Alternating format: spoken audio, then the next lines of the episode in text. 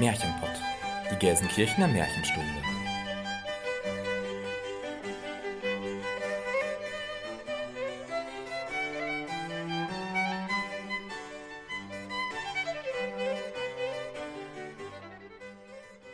Hallo und herzlich willkommen zum Märchenpott, unserem Märchenpodcast. Wir sind Jenny Christian und Elena und wir nehmen euch mit in die weite Welt der Märchen, in die Welt von Es war einmal und wenn sie nicht gestorben sind, in die Welt von schönen Prinzessinnen und bösen Hexen, von guten Feen, mutigen Abenteurern und verwunschenen Königreichen, in die Welt von Schneewittchen, Dornröschen und Hänsel und Gretel. Aber auch an eine unbekannte Welt, in der euch Figuren und Erzählungen begegnen werden, die ihr noch nicht so gut kennt. Wir unterteilen unsere Folgen in Märchenstunde und Märchenkunde. In der Märchenstunde sprechen wir euch ein Hörspiel ein. In der darauffolgenden Märchenkunde-Folge tauschen wir uns dann darüber aus und analysieren und diskutieren Aspekte zu einem bestimmten Oberthema. Dabei sagen wir auch unsere Meinung, die natürlich keinen Anspruch auf Allgemeingültigkeit hat. Vielmehr geht es uns darum zu zeigen, wie zeitlos, aktuell und vielschichtig Märchen sind und warum wir uns ein bisschen Märchenzauber im Alltag bewahren sollten. Und damit beginnen wir mit unserer 35. Folge und dem Thema Schwank- und Unsinnsmärchen.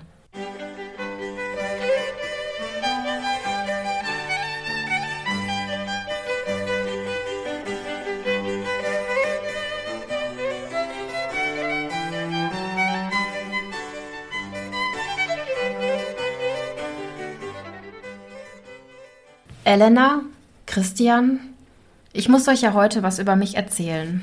In Sachen Witze erzählen bin ich leider ein wenig wie Marlin, der Clownfisch aus Findet Nemo. ich weiß nicht, ob alle Hörerinnen und Hörer den Film kennen von Disney.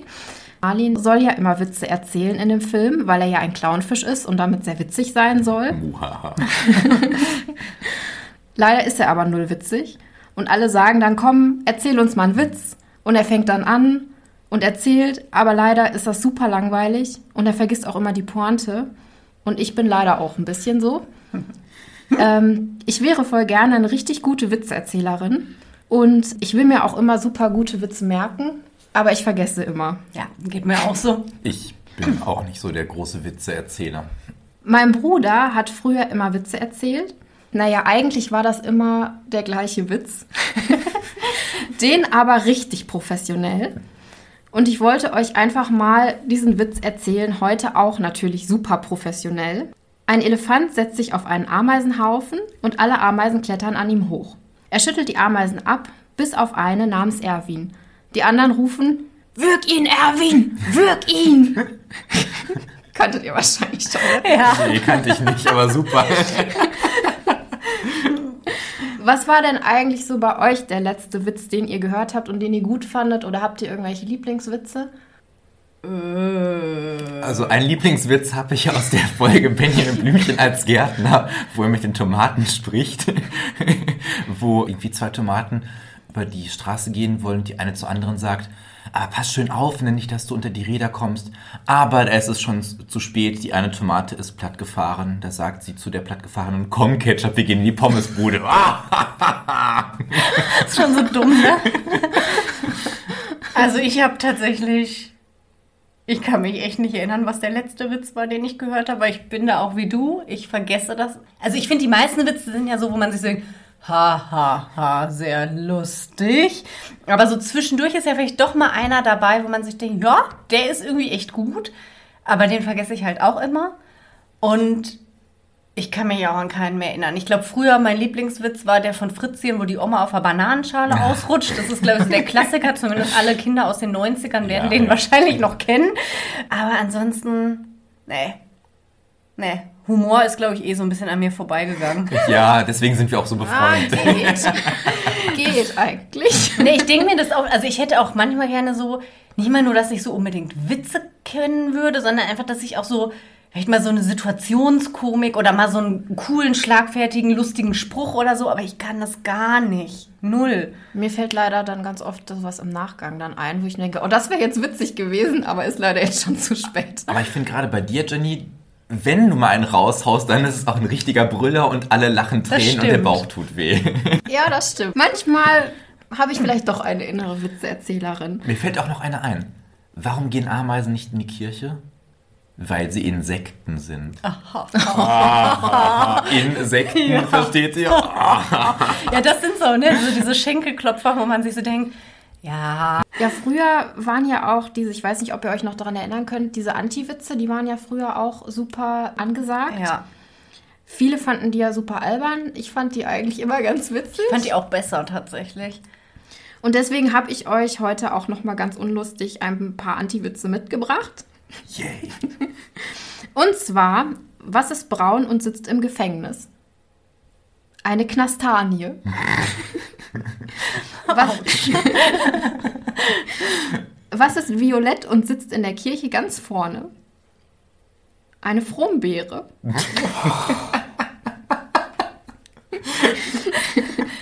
okay, Moment. Was ist weiß und rollt den Berg hoch? Eine Lawine mit Heimweh. Oh, oh das, das, ist süß. und Achtung, wie Otto zu sagen pflegt, eine habe ich noch. Rollt eine Kugel um die Ecke und kippt um. Was macht sie? Steht auf und geht weiter. das ist klar.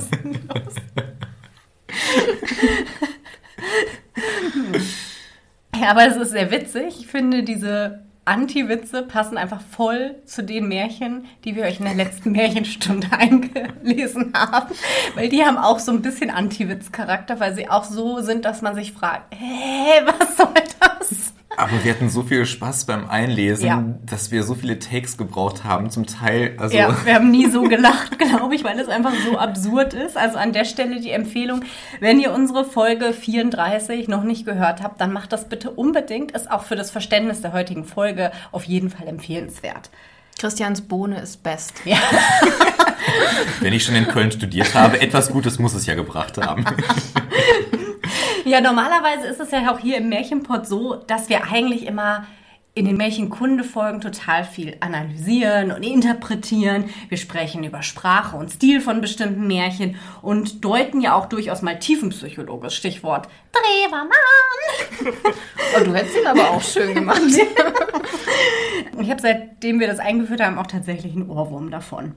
Aber, wie gesagt, mit Rückbezug auf die letzte Märchenstunde ist euch wahrscheinlich aufgefallen, dass die Märchen, die wir da eingelesen haben, ein bisschen anders waren. Es waren ja drei Stück, sie waren recht kurz und sie waren schon ein wenig absurd und bizarr.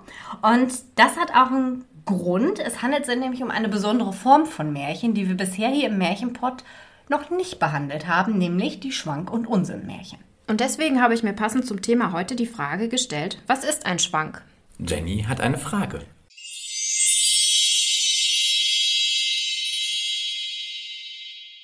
Schwänke sind zumeist volksnahe Erzählungen oder Theaterstücke, die von einer komischen Situation aus dem Volksleben berichten. Der Begriff leitet sich vom mittelhochdeutschen Nomen Schwank ab, also mit C hinten geschrieben, was sich mit Schlag, Hieb oder auch schwingende Bewegung oder auch lustiger Einfall definieren lässt passt auch voll zu diesem, was wir gerade gesagt haben, Schenkelklopfer, ne? Genau. Da denke ich bei Schwank nämlich auch ja. mal dran, so, ha, ha, ha. Genau. Meist begegnen sich zwei Figuren, wobei die eine der anderen überlegen ist, wie zum Beispiel ein schlauer Student und ein einfältiger Bauer oder ein Meister und Knecht. Der Schwank ist in der Regel in Prosa geschrieben und zeichnet sich durch eine derbe Sprache oder auch Umgangssprache ab. Schwänke leben von Charakter- und Situationskomik, der Beginn der Schwänke ist im Spätmittelalter, hier noch in Versform, aber auch im Barock war der Schwank sehr beliebt. Besonders bekannt ist wahrscheinlich den meisten von euch als Beispiel Till Eulenspiegel. Ja, und wenn ihr schon ein paar Folgen von uns gehört habt, dann wisst ihr ja, dass wir uns, wenn wir über das Thema Märchen sprechen, immer in der literarischen Gattung der Epik bewegen. Die Epik, nochmal zur Erinnerung, das sind erzählende Texte. Da gehören neben Märchen und Schwenken auch so Sachen wie Romane, Kurzgeschichten, Novellen oder Fabeln dazu. Ja, und wie gesagt, der Schwank fällt eben auch in diese Kategorie, genau wie das Märchen. Und es bedeutet in der Folge, dass im Schwankmärchen eben eine Vermischung zwischen diesen zwei Textsorten stattfindet und wir eben Merkmale sowohl vom Märchen als auch vom Schwank, Jenny auch gerade erklärt hat, welche Merkmale das sind, im Märchen finden. Und die können aber auch mal mehr, mal weniger stark ausgeprägt sein. Und der Germanist Wilhelm Solms, dessen Forschungsschwerpunkt auf der Literatur des 19. Jahrhunderts liegt und eben auch auf den Grimm-Märchen, der hat betont, dass es sich bei Schwankmärchen eben um eine Zwischengattung handelt, die Zaubermärchen und Schwank miteinander verbindet und eben nicht so sehr an den Schwank angelehnt ist, sondern wirklich innerhalb der Märchen eine eigene Unterkategorie darstellt. Es gibt aber auch Märchenforschende, die die Schwankmärchen als eine Parodie von Märchen oder auch dieses Märchenwunders verstehen. Jetzt könnte man ja denken, ah, Schwänke, das klingt schon irgendwie so nach sowas, was man sich irgendwie so in einer Kneipe erzählt, ne? Da muss ich auch die ganze Zeit denken an so, so Stammtischhumor Voll. irgendwie und auch so ein bisschen an Bayern. Ja. Das ist so, das, so ein Urdeutsch, Ja. Süddeutsch irgendwie, das verbinde ich damit total. Total, ich auch. Aber es ist eben nicht nur in den Volksmärchen zu finden. Also Schwankmärchen sind nicht automatisch Volksmärchen, sondern wir finden das auch in Kunstmärchen. Zum Beispiel bei Der große und der kleine Klaus von Hans Christian Andersen. Es gibt auch hier einige Unterkategorien und das sind zum Beispiel Ehe- oder Tierschwänke und so viel sei gespoilert, beides werden wir heute auch noch mit Beispielen kennenlernen. Wir haben euch ja in der Märchenstunde Läuschen und Flöchen eingesprochen und dazu möchte ich euch kurz ein paar Hintergründe erzählen. Das Märchen ist von den Brüder Grimm und steht an der Stelle 30 bei den Kindern und Hausmärchen. Im ATU ist es an Stelle 2222. 1808 wurde Wilhelm Grimm die Geschichte von Dorothea Wild erzählt. In der handschriftlichen Urfassung von 1810 steht es an der Stelle Nummer 3. Es handelt sich hierbei um ein Kettenmärchen und steht durch seine Reihungen austauschbarer Elemente den Kinderspielen und Reimen nahe. Also man hat ja immer dieses Läuschen, das wiederholt sich ja immer und es kommt immer jedes Mal ein Teil dazu. Janosch hat auch dazu eine Parodie gemacht. Ich weiß nicht, kennt die jemand von euch? Nee. In der Traumstunde. Ah, ich erinnere mich so ganz grob daran, aber genau erinnere ich mich nicht. Es soll wohl auch ein bisschen anders sein. Ich habe nur leider keine Zeit gehabt, mir das anzugucken. Aber ich kenne das bestimmt, weil ich habe Traumstunde sehr viel geguckt früher. Nicht, nicht so, also mir sagt das nichts. Ich kannte Läuschen und Flöchen tatsächlich auch nicht von früher. Also das ist tatsächlich etwas, was ich jetzt erst kennengelernt habe und ich finde es super witzig. Und was ich mich natürlich da immer frage ist, wie interpretiert man sowas? Was ist die Botschaft? Und warum brauen sie Bier überhaupt und warum in einer Eierschale? Also ich finde es super lustig, aber ich finde es gleichzeitig auch so absurd. Also für mich steckt da so ein bisschen so dieses drin, ja, auch so Kettenprinzip, so eins bedingt das andere. Aber die Motivation der einzelnen Figuren in diesem Märchen ist ja total absurd. Ja, das und das und das passiert. Okay, dann will ich brennen. Dann will ich das wäre das das Verbrechen. Natürlichste aus der, auf der Welt. Richtig, genau, Ja, und auch warum sind das genau diese Gegenstände? Mhm. Warum plötzlich ein Mistchen und ein Besenchen und ein Türchen und ein. Ja. Dann dann- hast du einen realen Menschen mit einem Mädchen. Ja, es Ja. ist halt total absurd. Aber wie gesagt, so wenn man da jetzt irgendwie versuchen würde, irgendeinen Sinn drin zu sehen, wäre das für mich so ein bisschen. Ja, es, das eine kommt zum anderen und eins bedingt das andere. Alles hat eine Folge, was man so tut. Es ist so ein bisschen dadaistisch fast schon, finde ich. Das hat eine innere Logik, die aber für mich jetzt nicht so ganz nachvollziehbar ist. Und trotz aller Komik und aller Verrücktheit dieses Märchens geht es ja doch tragisch aus, dass die alle da ertrinken. Ne? Und das macht es dann doppelt grotesk. Alle miteinander. Genau. So oder so ist es aber auf jeden Fall sehr, sehr unterhaltsam. Und ich glaube, das ist das, was wir bei diesen Schwank- und Unsinnsmärchen auch an erster Stelle sehen müssen. Man muss da gar nicht immer gucken, wo ist der tiefe Sinn oder was will mir das sagen. Es ist einfach unterhaltsam. Also hier erfüllt das Märchen auf jeden Fall seine Funktion als Unterhaltungsliteratur. Auf jeden Fall. Und dadurch, dass es halt wirklich so ein Kettenmärchen ist, kann man das eigentlich auch wunderbar auswendig lernen. Also auch für Kinder ist das eine super Aufgabe. Denkt daran, was kommt als nächstes. Ach ja, deswegen und dann rückwärts wieder, ne, was ist passiert. Ja.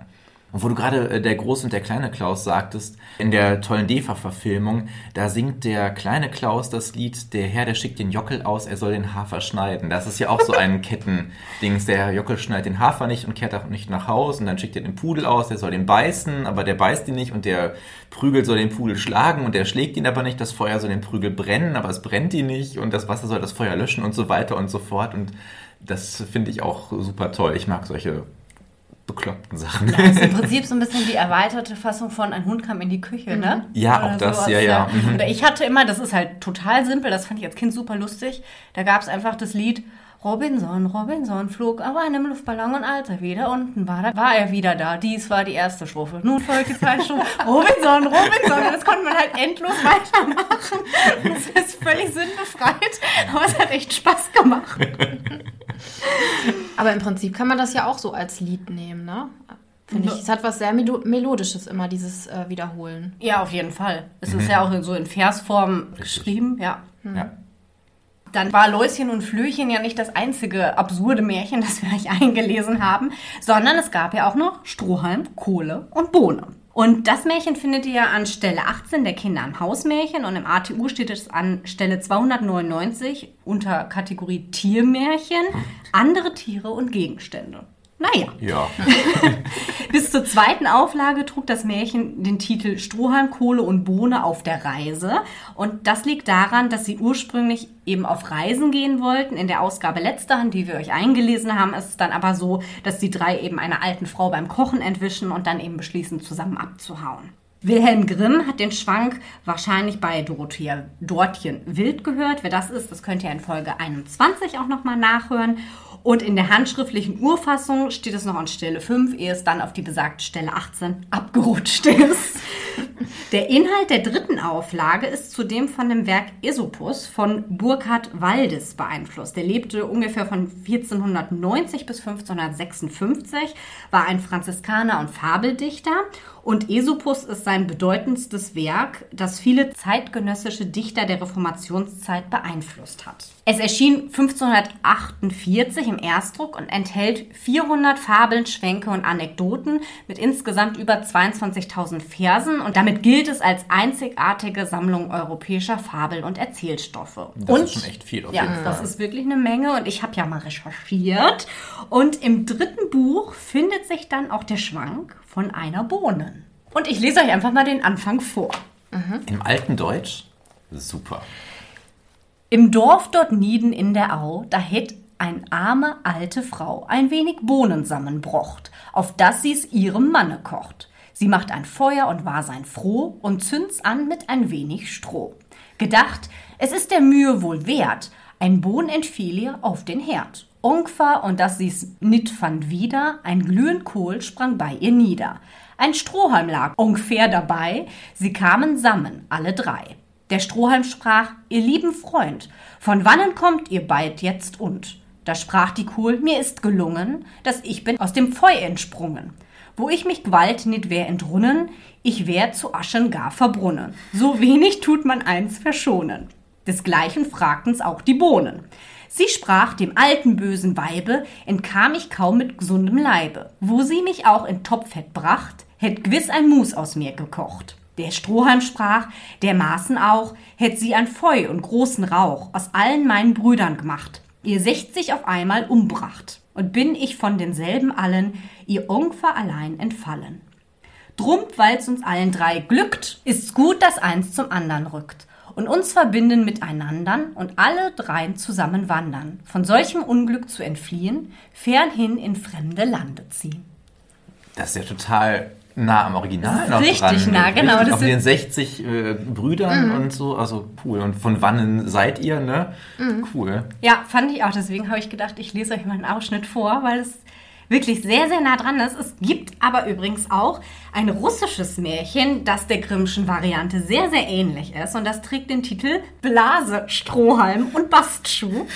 Und in ihm ziehen die drei besagten Freunde los, um im kalten Winter eben Holz zu sammeln. Und als sie dann an einen Fluss kommen, stellt sich eben auch hier der Strohhalm als Brücke zur Verfügung bricht aber unter dem Gewicht des Bastschuhs, was die Blase dann so lustig findet, dass sie eben platzt. Und witzigerweise wurde das Märchen 1959 unter dem Titel Die drei Holzfäller tatsächlich auch verfilmt. Ah, als Zeichentrick, ne? Ja, Ja, das, kenn ist irgendwie so. nur zehn Minuten ja, lang. Ja, ja, ja. Hat aber auch eine erweiterte Handlung und ein Happy End. Also es entfernt sich dann doch ein bisschen vom Märchen. Aber fand ich irgendwie ganz witzig. Jetzt ist natürlich auch hier die Frage, seht ihr in diesem Märchen irgendeinen Sinn? Also es erklärt ja auf jeden Fall, warum Bohnen eine schwarze Naht haben. Das ist schon mal so eine Entstehungsgeschichte wie im Mythos ja Ja, wie oft, so eine ne? Sage auch. Genau, ja. Ne? ja. Aber ansonsten, ich meine, Kohle, ja, natürlich hat das einen Ruhrgebietsbezug, auch wenn die Bohne ja rheinisch gesprochen hat. Also da würde ich noch vielleicht deuten wollen, ja, äh, passt auf, was ihr euch so überlegt und denkt vielleicht nochmal besser drüber nach, bevor ihr euch über den Fluss legt, wie der Strohhalm zum Beispiel. Ne? Ja, sowas hätte ich auch gesagt, dass man auf Reise vielleicht Acht geben soll oder so, weil die Pläne waren ja schon ein bisschen blöd. Oder jetzt ein bisschen übertragen auch die, die Kohle, dass man als Mensch charakterlich nicht so hitzig sein soll. Das ausgerechnet ich das sage. Ja, aber gar nicht so schlecht. Ich lese euch mal im Esopus, ist nämlich tatsächlich auch ein, eine kleine Moral oder Lehre formuliert und die gebe ich jetzt auch nochmal zum Besten. Die Fabel uns dies Stück bedeut, was tolle, unverständig Leut mit ihren kindischen Anschlägen anheben, bringen nichts zu wegen. Weil's im Anfang nicht wohl bedacht, ward's nit zu gutem End gebracht. Man sagt, ein unweislich Anfang gewinnt gemeinlich den Krebsgang. So. Was haben Sie Okay. doch für eine kluge Else? Ja, ich würde sagen, das lassen wir mal so stehen, da könnt ihr jetzt einfach mal alle drüber nachdenken. mein ebenso beklopptes Märchen von dem Mäuschen, Vögelchen und der Bratwurst. Ich finde diese Zusammenstellung auch so geil, ne?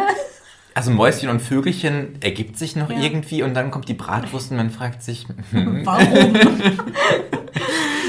steht an Stelle 23 der Kinder- und Hausmärchen und hat auch einen eigenen ATU, 85 nämlich, und zwar Mäuschen, Vögelchen und Bratwurst. Das ist so bescheuert, das gibt's wohl nur einmal offensichtlich. Keine Kategorie für. Ja, es ist auch eigentlich ein Tierschwank ursprünglich gewesen, der auch manchmal als Tiermärchen bezeichnet wird.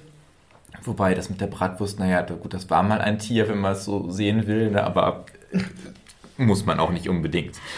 Äh, jedenfalls, was mich auch überrascht hat, äh, es geht hier auch auf eine alte Vorlage zurück, die 1643 das erste Mal gedruckt wurde. Und zwar die Satire Gesichte Philanders von Sittewald. Ja. Und äh, So, so. also es war damals offensichtlich auch schon so als Nonsens oder satirischer Erheiterungsfaktor gedacht. Ja, aber interessant, dass sowas damals auch schon gedruckt wurde, war mir nicht so ganz klar in dem Ausmaß. Es gibt aber auch ernsthaftere Deutungen dieser Geschichte. Und zwar sollen die drei Figuren die drei Stände verkörpern, wenn ihr euch erinnert. Ne? Wir haben ja eine Adel, Klerus und äh, das gemeine Volk. Und die Moral soll natürlich sein, dass jeder in seinem Stande bleiben soll, weil sonst eben das Chaos ausbricht und alle sterben müssen. Also ein bisschen imperialistische Propaganda, sag ich mal, oder feudalistische vielleicht eher. Diese Geschichte wurde lustigerweise auch in einigen Predigten aufgegriffen, also in der Kirche von Pfarrerinnen oder Pfarrern damals wahrscheinlich eher noch, die auch damit ihren Schäfchen ein bisschen Moral und Ständebewusstsein vermitteln wollten. Also diese das Mäuschen, Vögelchen und die Bratwurst haben es sogar auf die Kanzel geschafft. Ein abschließender Merkspruch dazu wurde auch mal formuliert und zwar Fried nährt, Unfried verzehrt. Also, dass sie, wenn die da in Frieden zusammenwohnen und jeder seiner Aufgabe nachkommt, wie sie von Gott nun mal gegeben ist, bleibt alles so, wie es sollte, aber kaum rüttelt man daran, ne? dann bricht alles zusammen.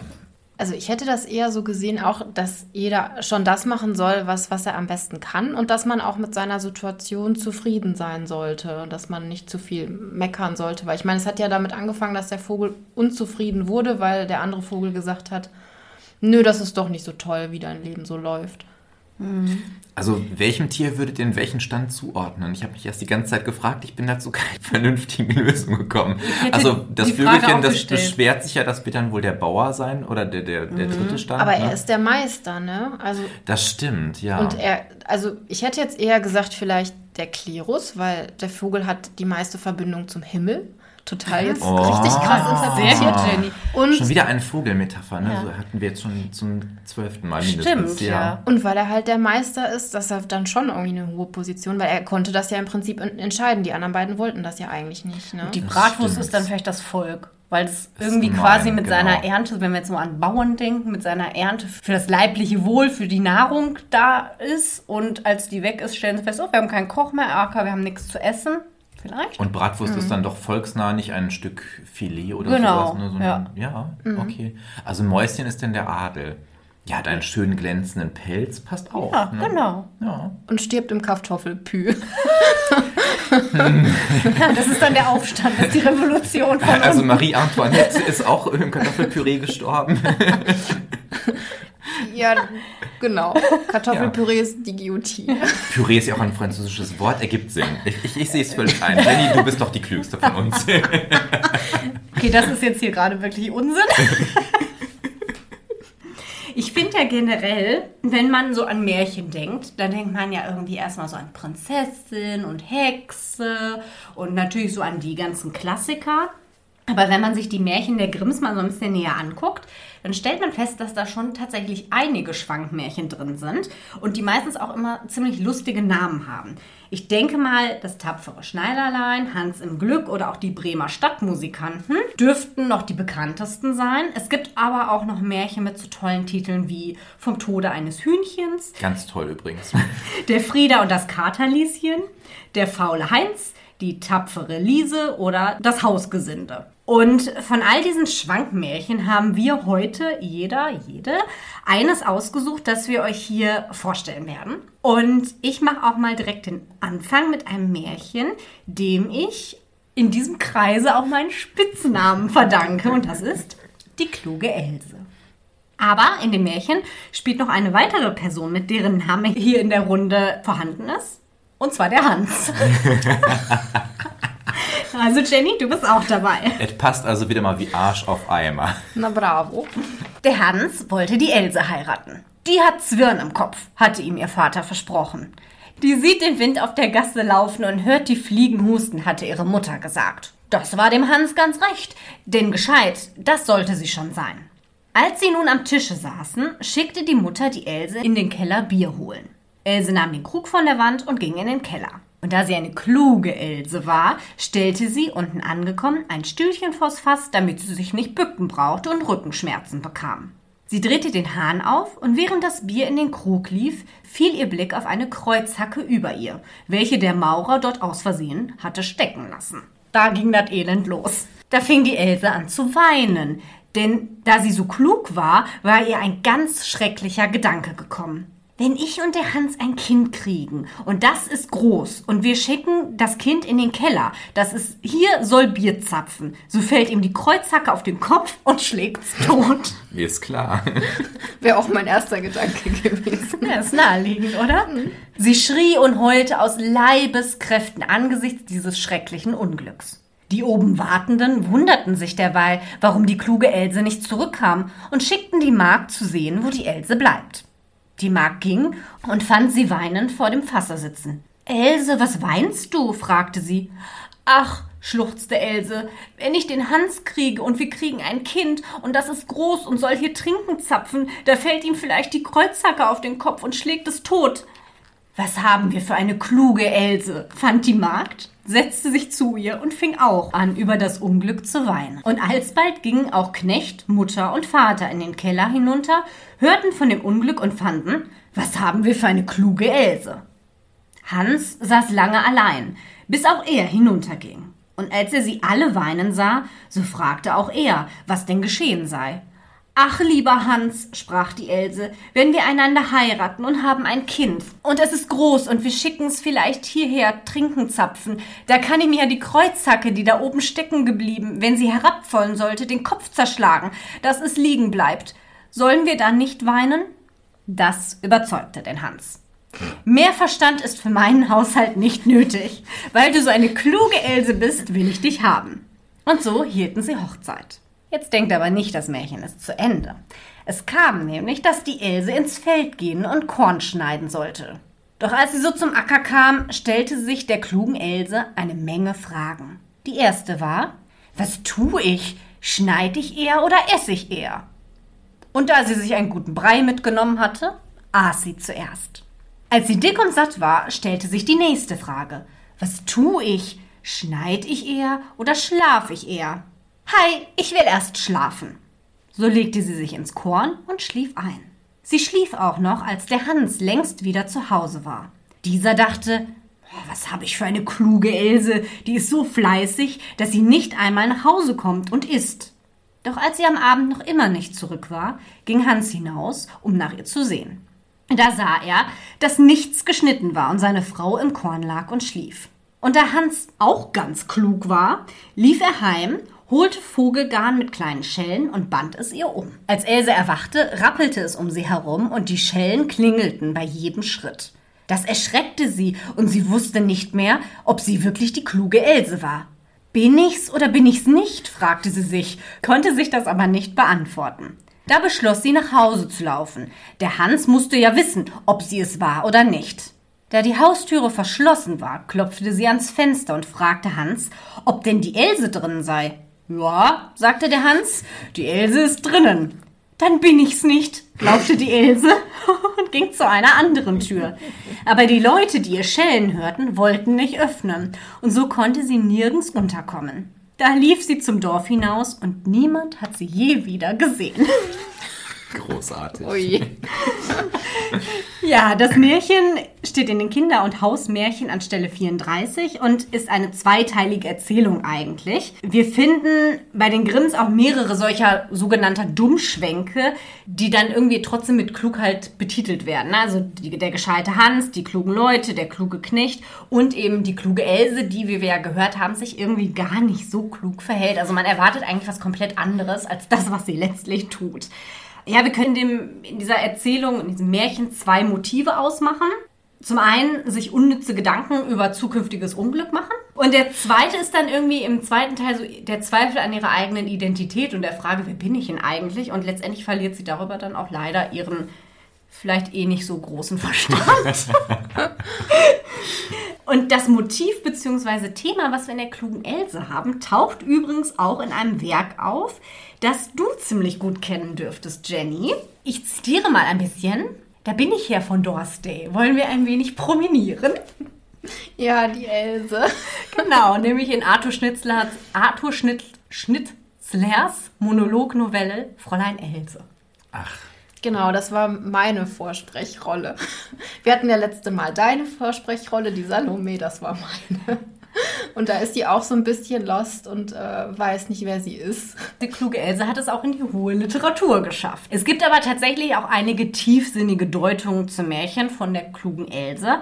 Zum Beispiel die Entwicklung einer paranoiden Schizophrenie, psychotische Identitätskrisen. Aber was man glaube ich, hier auch einfach nochmal sagen muss, wir haben es ja auch schon mal erwähnt, es handelt sich hier wirklich um einen Schwank und der ist wirklich in erster Linie dafür gemacht, dass man über die ProtagonistInnen lacht. Also nichts anderes. Es geht wirklich darum, sich zu amüsieren. Man hat vielleicht, wie wir es bei Strohhalm, Kohle und Bohne haben, noch so am Ende so eine kleine oh ja, deswegen sind die Bohnen so noch irgendwie, wo man auch noch so drüber zwinkern kann. Aber es geht halt wirklich darum, dass man die einfach auslacht und sich denkt, ja, die kluge Else, ne? Gar nicht so klug. Und der erste Teil des Märchens stellt ihre Dummheit ja auch wirklich ausführlich dar, denn sie verhält sich ja überhaupt nicht klug. Und der Hans ist ja dann auch so, dass er sich denkt, ja, fürs Hausfrau sein, da reicht's ja. So was Schlaues brauche ich dann irgendwie auch nicht. Aber sie ist eben nicht nur halt vielleicht nicht ganz so schlau, sondern sie ist leider auch noch ziemlich faul. Und das geht natürlich als Hausfrau überhaupt nicht, findet der Hans. Und das ist halt so ein bisschen so, ja, mit ihrer nicht ganz so ausgeprägten Klugheit kann ich irgendwie leben, aber mit der Faulheit nicht. Und so nutzt er ja letztendlich Elses Dummheit aus, um sie dann auch loszuwerden. eigentlich ganz schön frauenfeindlich. Total, ja, finde ich auch. Aber in meinem Märchen hat die Frau die Oberhand und trickst die Männer aus. Ich habe mir nämlich das kluge Gretel ausgesucht, das an Stelle 77 der Kinder- und Hausmärchen steht und einen eigenen ATU auch wieder hat, 1741 Priesters Gäste. In der Fassung der Grimms ist es kein Priester, der ihr Herr ist, aber ich werde euch erstmal erzählen, was in dem Märchen passiert. In dem Handbuch zu den Kinder- und Hausmärchen der Brüder Grimm von Hans-Jörg Uther, was wir euch auf Instagram auch schon vorgestellt haben, gibt es eine wunderbare kurze Zusammenfassung der Struktur, die ich hier einmal zitieren möchte. Erstens. Ein Mann beauftragt seine Köchin, zwei Hühner zuzubereiten. Er wolle das Geflügel mit einem Gast verspeisen. Zweitens. Die Frau isst heimlich die gebratenen Hühner und trank aus Fröhlichkeit einen Schluck Wein. Drittens. Als der Gast zur Tür hereintritt, erzählt sie ihm, ihr Herr wetze schon sein Messer, um ihm beide Ohren abzuschneiden. Viertens, der Gast flieht. Fünftens, ihrem Herrn macht sie weiß, der Gast habe die gebratenen Vögel gestohlen. Sechstens, der Mann läuft, das Messer schwenkend, dem Gast nachrufend, nur eins, nur eins. Und der wegläuft, denkt natürlich nur eines der Ohren, ne? aber der Hinterherrennende meint nur eines der Hühner, gib mir wenigstens. Siebtens, der Eingeladene flieht, als wenn Feuer unter ihm brennte. Okay. Auch das ist wieder ein pastorales Märchen, was auf Überlegungen eines Landgeistlichen namens Andreas Strobel um 1700 basiert, der auch das wieder zur Erbauung und zur Belehrung vor allen Dingen seiner Gemeinde dargebracht hat. Der heutige Leser, die heutige Leserin denkt sich, ja, ist lustig, ne? Mhm. Aber damals war es wirklich ernst als moralisierende Geschichte gemeint, dass ja eine Frau oder eine Magd in diesem Fall im Besonderen, ja doch, also das geht doch nicht, dass sie ihren Herrn so hinters Licht führt und das wäre ja eine Schimpf und Schande. Und bei diesem Strobel geht die Geschichte auch so aus, dass sie dann daraufhin entlassen wird und in Armut stirbt. Also weniger lustig aus hochbarocker Sicht. Ne, ja, ist halt auch wieder diese Stände denken. Ganz ne? genau, richtig. Aber bei den Grimms ist es halt es geht halt so fröhlich lustig aus. Die Else, äh, Else sag ich schon, das Gretel hat die Hühner gegessen und, und hat doch die beiden Männer hinters Licht geführt und uns eine schöne Geschichte gebracht. Kann ich mir vorstellen, dass das ein Schwank war, der auch gut angekommen ist. Mhm. Also das Frauenbild wird dir ja auch so ein bisschen äh, auf den Kopf gestellt. Wir haben ja schon mal von dir gehört, Elena, dass das Frauenbild des Biedermeier oder der Romantik etwas ganz anderes war, natürlich brav und fromm und keusch und dergleichen mehr. Aber es fängt schon so an, dass das kluge Gretel Schuhe mit roten Absätzen trägt. Oh, so ein Luder. Das ist also ganz schön lasziv auf jeden Fall. Und Manolo Blanix von damals. Richtig, ganz genau. Und sie findet sich selbst hübsch und denkt sich, boah, was bin ich für ein hübsches Mädel. Also eitel auch noch putzsüchtig, eitel, furchtbar. Und dann trinkt sie auch noch aus Fröhlichkeit einfach nur so ab und zu einen Schluck Wein. So eine Säuferin. Also, ne, es ist ja verkehrte Welt und dem Hörer, der Hörerin damals war klar, also das muss doch schon irgendwie böse ausgehen. Geht's bei den Grimms aber eigentlich gar nicht so, ne? Nee, weil sie hat die Hühner nicht. gefuttert und so äh, gut. Ne? Deswegen meine ich ja, ich glaube, das kam ja. dann auch gut an, weil das war so, glaube ich, so unter der einfachen Bevölkerung dann sowas, wo man denkt, ja, guck mal, die Markt. Fast schon rebellisch, ne? genau, ne? Ja. ja. Und ich meine, im Nachhinein war mir auch klar, warum ich dieses Märchen ausgesucht habe, weil ich halt auch so eine kleine Fressbacke bin. ja, natürlich. Also ihr seid auch nicht schlecht, um das mal hier öffentlich kundzutun. Hunde, aber gegen meine Fresserei ist einfach kein Kraut gewachsen. Das stimmt.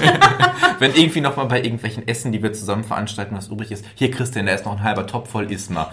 Und dann ist der Topf auch meistens leer. Deswegen ja. hast du ja auch die Bratwurst vorgestellt, weil Richtig, die Bratwurst in genau. Märchen dabei war. Und die Bohne auch. Ne? Ja. Ich bin immer das Essen. Ja, wir haben ja gehört, jeder soll ja bei dem bleiben, was kann und was ihm liegt. Ja, super, ich bin der Strohhalm, der Dumme. Ja, du bist ja auch unser Blondchen hier, ne? So fügt sich alles. Und Elena hat die roten Haare wie die hitzige Kohle. Es passt, wie Und Arsch ich bin halt die kahle Bohne. so einfach ist das. Da braucht man gar keine tiefen psychologischen Deutungen, es fügt sich alles so. Vergesst Drewermann oder whatever. So, bevor das jetzt ausartet, stelle ich euch mal mein Märchen vor. Und zwar das Lumpengesindel. Passt auch zu dir. Hallo? Ich verstehe den Zusammenhang nicht. Das Lumpengesindel ist ein Schwank und steht bei den Kinder- und Hausmärchen der Brüder Grimm an Stelle 10. Es handelt sich um den ATU-Typ 210, die reisenden Tiere und der böse Mann. In diesem Märchen sind auch Gegenstände Charaktere. Und ich hatte auch gefunden, dass Janosch hier auch eine Parodie gemacht hat in der Episode 7, Janosch Traumstunde, falls ihr vielleicht mal auf YouTube suchen möchtet. Jetzt kommt aber meine kleine Adaption des Märchens mit dem Titel Die Assis oder die Flodders. ich sag doch, das passt zu dir. Ich verstehe nicht warum. Ich sehe heute doch sehr hübsch und ordentlich aus, habe heute Morgen sogar geduscht. Toll, endlich mal. mief, mief, mief. Sagt über den Charakter gar nichts aus. Ich ignoriere das jetzt einfach. Hähnchen zu Hühnchen so, Bock auf Walnüsse, Hähnchen zurück, klaro. Aber lass beeilen, bevor die Fressmaschine Eichhörnchen kommt. Zackig auf dem Berg und vollgefuttert und was dann? Natürlich kompletter Chill-Modus und faul sein. Fußfaul vor allem. Boah, bau doch mal einen Wagen aus den Nussschalenhähnchen. Ich kann echt nicht mehr den Berg runterlaufen, wenn ich so vollgefressen bin, sagte das Hühnchen und wollte sich dann auch noch vom Hähnchen ziehen lassen. Alter, du tickst wohl nicht ganz sauber. Wenn, ziehst du mich, rief das Hähnchen sauer. Zu dieser Pöbelei gesellte sich eine Kampfente. Danke für die Vertonung. Ich habe jetzt so ein Bild von einer Ente im Judo-Anzug mit Gürtel im Kopf. Aber lies ruhig weiter. Immer absurder heute. Also dazu gesagt, die Kampfente gibt es nicht im Original, das ist nur eine Ente, aber ich hatte irgendwie die ganze Zeit das Bild von so einer Ente mit so Reißzähnen. Auch schön, eine Säbelzahnente. Das ist Blut.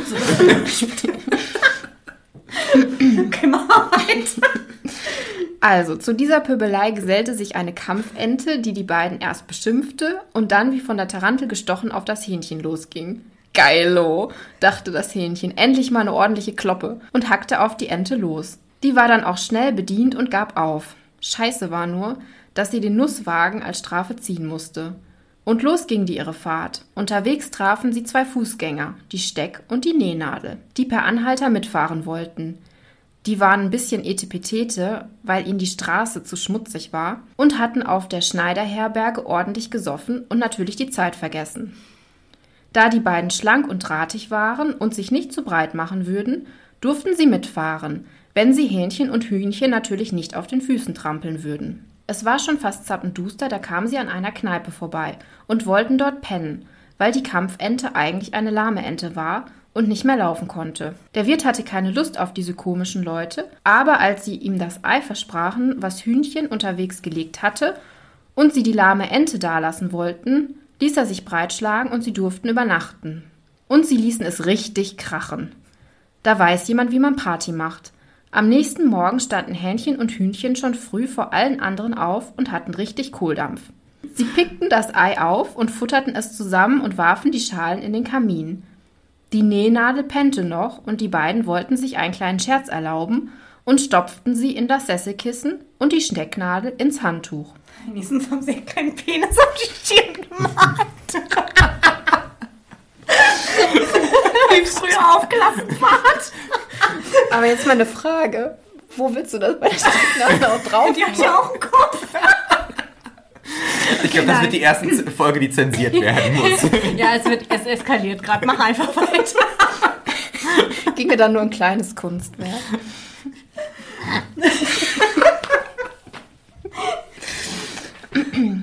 Die Ente, also die Kampfente, war ein Outdoor-Sleeper, zu Deutsch Draußenschläfer, und wunderte sich, als Hähnchen und Hühnchen an ihr vorbeiliefen. Sie hatte aber eh keine Lust mehr auf die beiden und suchte sich einen Bach und schwamm fort. Als der Wirt aufstand, musste er sich erstmal waschen und wollte sich am Handtuch abtrocknen. Verfluchter Mist!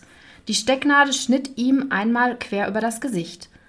Auf den Schreck musste er zur Beruhigung eine paffen und wollte sich seine Pfeife anstecken. Prompt sprangen ihm die Eierschalen ins Gesicht. Da war er so bedient, dass er sich unbedingt setzen musste und schrie und fluchte, als er sich auf das Sesselkissen mit der Nähnadel setzte. Verdammte Kacke, was ist das denn für ein Mist? rief er. Das müssen diese verdammten Assis von gestern gewesen sein. Nie wieder werde ich solche Schmarotzer, die viel saufen, nix zahlen und mich dann auch noch verarschen, in meine Kneipe lassen. Und er stellte einen Türsteher ein. Ende. Sorry für die ganzen Schimpfwörter. Nee, aber passt ja, ne, zum Schwank. Aber es könnte auch von hier weg sein, das Märchen, ne? Also Ja. wie aus dem Pott gegriffen. Ja, deswegen, Hähnchen und Hühnchen kamen mir ein bisschen assi vor. Weil die sich ja da ganz schön den Scherz erlauben mit dem armen Wirt. Ja, wirklich. Und auch keine Bestrafung dafür bekommen, ne? Also eigentlich, die haben ja auch nur Vorteil davon. Ja, das stimmt. Na, eigentlich ist die Else die Einzige, deren Dummheit Konsequenzen hat. Naja, wer weiß, was ihr unterwegs passiert ist. Vielleicht hat sie irgendwo ihr Glück gefunden und ist Königin geworden am Ja. Ende und wir, es wurde nicht überliefert. Das kann natürlich auch sein. Ja, ich bin da auch mal zu negativ. Ich denke dann auch, die ist irgendwo im Graben gestorben oder so. Also ich würde sagen, so ein bisschen das Fazit von meinem Märchen ist halt, äh, ja, die haben versucht, sich da irgendwie einen Scherz zu erlauben, den irgendwie immer nur so sich das Positive im Leben zu nehmen. Und der Wirt war da sehr gutmütig und seine Gutmütigkeit wurde ausgenutzt. Und sein Fazit ist, das mache ich nie wieder. Und die arme Ente wird total unterdrückt, obwohl sie nur so ein bisschen kämpfen wollte. Ja, aber sie hat ja verloren. Ja, das stimmt. schwache Ja. Vieh. Ich finde es sehr absurd und unterhaltsam, muss ich sagen. Also ich finde, so als mein Fazit für die heutige Folge, Schwankmärchen sind absolut unterbewertet und werden nicht genug erzählt und berücksichtigt. Vielleicht sollten wir den Jahresplan doch nochmal umwerfen und noch ein paar mehr Schwankmärchen Ja, einfließen ich lassen. es Oder vielleicht das lustig. nächste Jahr tatsächlich wieder so um Karneval rummachen. Ja, also ich finde es wirklich sehr lustig. Ich habe mich auch gefragt, okay, ich hatte ja gesagt, hier von Strohhalm, Kohle und Bohne gibt es irgendwie so eine sowjetische Verfilmung, irgendwie Ende der 50er. Aber sowas wie Läuschen und Flöchen, die kluge Else, Lumpengesindel, das wurde doch alles niemals verfilmt, oder? Weißt du da was, Christian? Wüsste ich jetzt auch nicht auf Anhieb. Außer wie gesagt, die von, Lu- vom Lumpengesindel, die kenne ich noch von früher so grob, auf jeden Fall auch. Aber ich finde gerade Läuschen und Flöchen wäre doch so so eine Stop-Motion-Geschichte. Ja. Wird doch super aussehen eigentlich. Richtig ne? cool, ja. Also ich finde schon, man könnte echt. Also auch als Hörspiel gibt es es ja auch nicht so verbreitet, oder? Es gibt von allen Märchen, die wir heute besprochen haben, mindestens ein Hörspiel auf jeden Fall. Von dem klugen Gretel gibt es auch auf jeden Fall zwei. Das weiß ich. Einmal mit dem, oh Gott, Landestheater, was auch immer, müsste ich mal nachgucken. Und von Europa gibt es das auch mit Hans Petsch als Erzähler. Aber Verfilmung so im engeren Sinne wüsste ich wirklich überhaupt nicht. Wobei, wenn die kluge Else mal verfilmt werden sollte, ich möchte bitte, dass Veronika Ferres die Hauptrolle spielt. Sorry, Froni. Ich weiß, was du meinst. Ja. Meint ihr, das ist vielleicht, weil man es heute nicht mehr so versteht? Also ich meine, gut, wir haben uns jetzt ziemlich beömmelt. Wir waren auch, glaube ich, heute ziemlich albern. Sorry dafür. Aber meint ihr, vom Witz kommt es noch an? Also zum Teil glaube ich schwierig, weil ich glaube, man denkt sich bei vielen dann eher so, hm, was soll das Was soll jetzt? das, ne? Ja, ja. Also was ich beim Lumpengesindel irgendwie cool fand, da war auch noch mal so ein Wortwitz drin, auch mit der Steck- und der Nähnadel, dass das so schlanke Leute sind und so. Das, das fand ich irgendwie witzig. Und auch dieses erst äh, wird da von Fußgängern gesprochen und das sind dann, wie gesagt, eigentlich Gegenstände. Also sprachlich ist es schon witzig, zum Teil. Total. Nur, also moralisch ist das ja auch in dem Sinne nicht. Also als Gegenbeispiel, ne? Aber der Wirt, der Arme, der dann da noch in das Licht geführt wird, in mehrfacher Hinsicht und dann noch die Kratzer und so weiter hat, ne? Und ihm die Eierschalen ins Gesicht springen. Nee, überhaupt nicht. Ja, was da halt auch total fehlt, und das haben wir jetzt in einigen von diesen Schwankmärchen festgestellt, ist, dass halt gewisse Verhaltensweisen einfach eine Konsequenz haben. Wir kennen das ja jetzt aus den ganzen Märchen, die wir hier besprochen haben. Keine Ahnung, wenn du fleißig bist, passiert das. Wenn du faul bist, passiert das. Die einzige, die da so ein bisschen so eine Strafe für ihre Faulheit bekommt, ist die kluge Else. Und da ist aber ja eigentlich auch die Faulheit schlimmer als ihre weniger vorhandene Klugheit. Aber bei allen anderen ist das halt so, ja, das passiert. Und ich finde auch so diese Idee, was ich sagte, dass manche das so als Parodie verstehen, das funktioniert schon ganz gut. Also ich finde, wenn man es als Parodie auf Märchen nimmt oder auf dieses, ne, wenn du so bist, passiert das, was hier halt ausgesetzt ist, dann funktioniert das, ja, das funktioniert ganz gut für mich, finde ich. Ich glaube, das funktioniert in der breiten Masse gar nicht so, weil viele Wörter gar nicht mehr so geläufig sind auch. Stimmt. Und weil viele Leute so für Wortwitz in manchen Bereichen auch nicht mehr so das Gespür haben, wie das vielleicht mal war. Du als großer Oscar Wilde-Fan, das ist ja bei ihm von Anfang bis Ende in vielen Märchen oder Geschichten so. Und, und da kann man sich immer beömmeln, was der da für, für Beziehungen da setzt und, und also wie virtuos er mit der Sprache ja auch umgeht. Und dazu gehört halt schon dann auch ein gewisses Sprachgefühl und natürlich dann auch eine Intelligenz, ne? die das dann erstmal verständlich und dann dadurch auch erst lustig macht. Ne? Aber wenn man dann zu viel vorweg oder währenddessen erklären muss, dann verliert es auch seinen, seinen Charme und seinen Reiz. Ne? Total. Wobei ich auch da finde, jetzt sowas wie Läuschen und Flöchen zum Beispiel oder auch hier die Strohhalm und Kohle und auch die Bratwurst, das sind so Sachen, Und das finde ich auch mal ganz schön, weil wie gesagt, wir analysieren halt immer so ganz viel und interpretieren und wir zeigen immer, wie viel man da reindeuten kann. Ich meine, manches, das haben wir ja auch schon gesagt, ist auch zu viel und das muss man auch gar nicht. Und hier haben wir einfach mal so ein Gegenbeispiel, wo man einfach sagen kann, nee, das kann man einfach auch mal wirken lassen und da muss man vielleicht auch mal damit leben, dass man nicht in allem einen Sinn für sich sieht, sondern dass man das einfach lustig finden kann oder eben auch nicht. Vielleicht sagt ihr auch da draußen, mein Gott, was ist das für ein Blödsinn und was waren das für dumme Märchen, die ihr uns hier vorgestellt habt. Aber ich finde so als Kontrast zu dem, was wir sonst haben oder auch zuletzt, wie viel wir ja aus unserer ersten Folge in diesem Jahr aus Aschenputtel rausgeholt haben, wie viel da so drin steckt und jetzt einfach mal zu sagen, nee, jetzt lest es einfach, nehmt es hin, hinterfragt es nicht und lacht halt einfach drüber, wenn ihr möchtet. Das ist auch mal ganz schön. Und so konntet ihr uns auch nochmal von einer etwas anderen Seite vielleicht kennenlernen. Unserer Bekloppten nämlich. Denn bekloppt sein gehört zum Pott auch immer ein bisschen dazu, finde ich, oder? Das Auf stimmt. jeden Auf eine Fall. charmante Art und Weise natürlich. Auf jeden Fall. Wir versuchen hier witzig zu sein. Ja. Witzigkeit kennt Kennt keine keine Grenzen. Ja, nächstes Mal wird es auch wieder ein bisschen ernster und ein bisschen tiefsinniger. Aber ich glaube, so zur Abwechslung war das mal ganz schön. Und ich finde auch, das zeigt ja wieder, wir sagen es ja jedes Mal irgendwie, ist auch eine Platte, die einen Sprung hat inzwischen, wie vielseitig Märchen sind. Und Märchen sind eben nicht nur, ja, und dann ist da die Prinzessin und dann ist da die Faule, die wird bestraft und die Fleißige, die wird belohnt und dann kommt noch irgendwo der weiße Prinz, äh, der Prinz auf dem weißen Pferd. ja gut, weiß ist er meistens leider auch angaloppiert, sondern es geht halt auch mal anders und auch darin zeigt sich ja einfach, die Textsorte Märchen ist eben vielschichtig und es passt eben nicht immer alles in einen berühmten Hut, ne? Vielleicht sollten wir, das wird mir gerade noch einmal einen Brief oder eine E-Mail an den Disney-Konzern schreiben und mal diese Märchen als Material anbieten. Die Bratwurst kann auch mal Protagonist sein. ja. Und wenn die Bratwurst dann auch noch singt, wird das sicherlich ein Kassenschlager. Ja, wie war das? Mein Lieblingstier ist die Bratwurst. okay. Ich glaube, ernster wird das heute hier nicht mehr. Habt ihr noch was Geistreiches zu sagen? Ich glaube nicht. Mm, heute nein. Ich würde sagen, dann belassen wir es bei der Folge. Vielen Dank fürs Zuhören. Wenn ihr es bis hierhin geschafft habt, ihr habt echt was geleistet heute. Respekt, schlimmer wird es in diesem Jahr nicht mehr. ja, und wenn wir uns nicht zu Tode gelacht haben, dann hören wir uns in der nächsten Märchenkunde. Tada!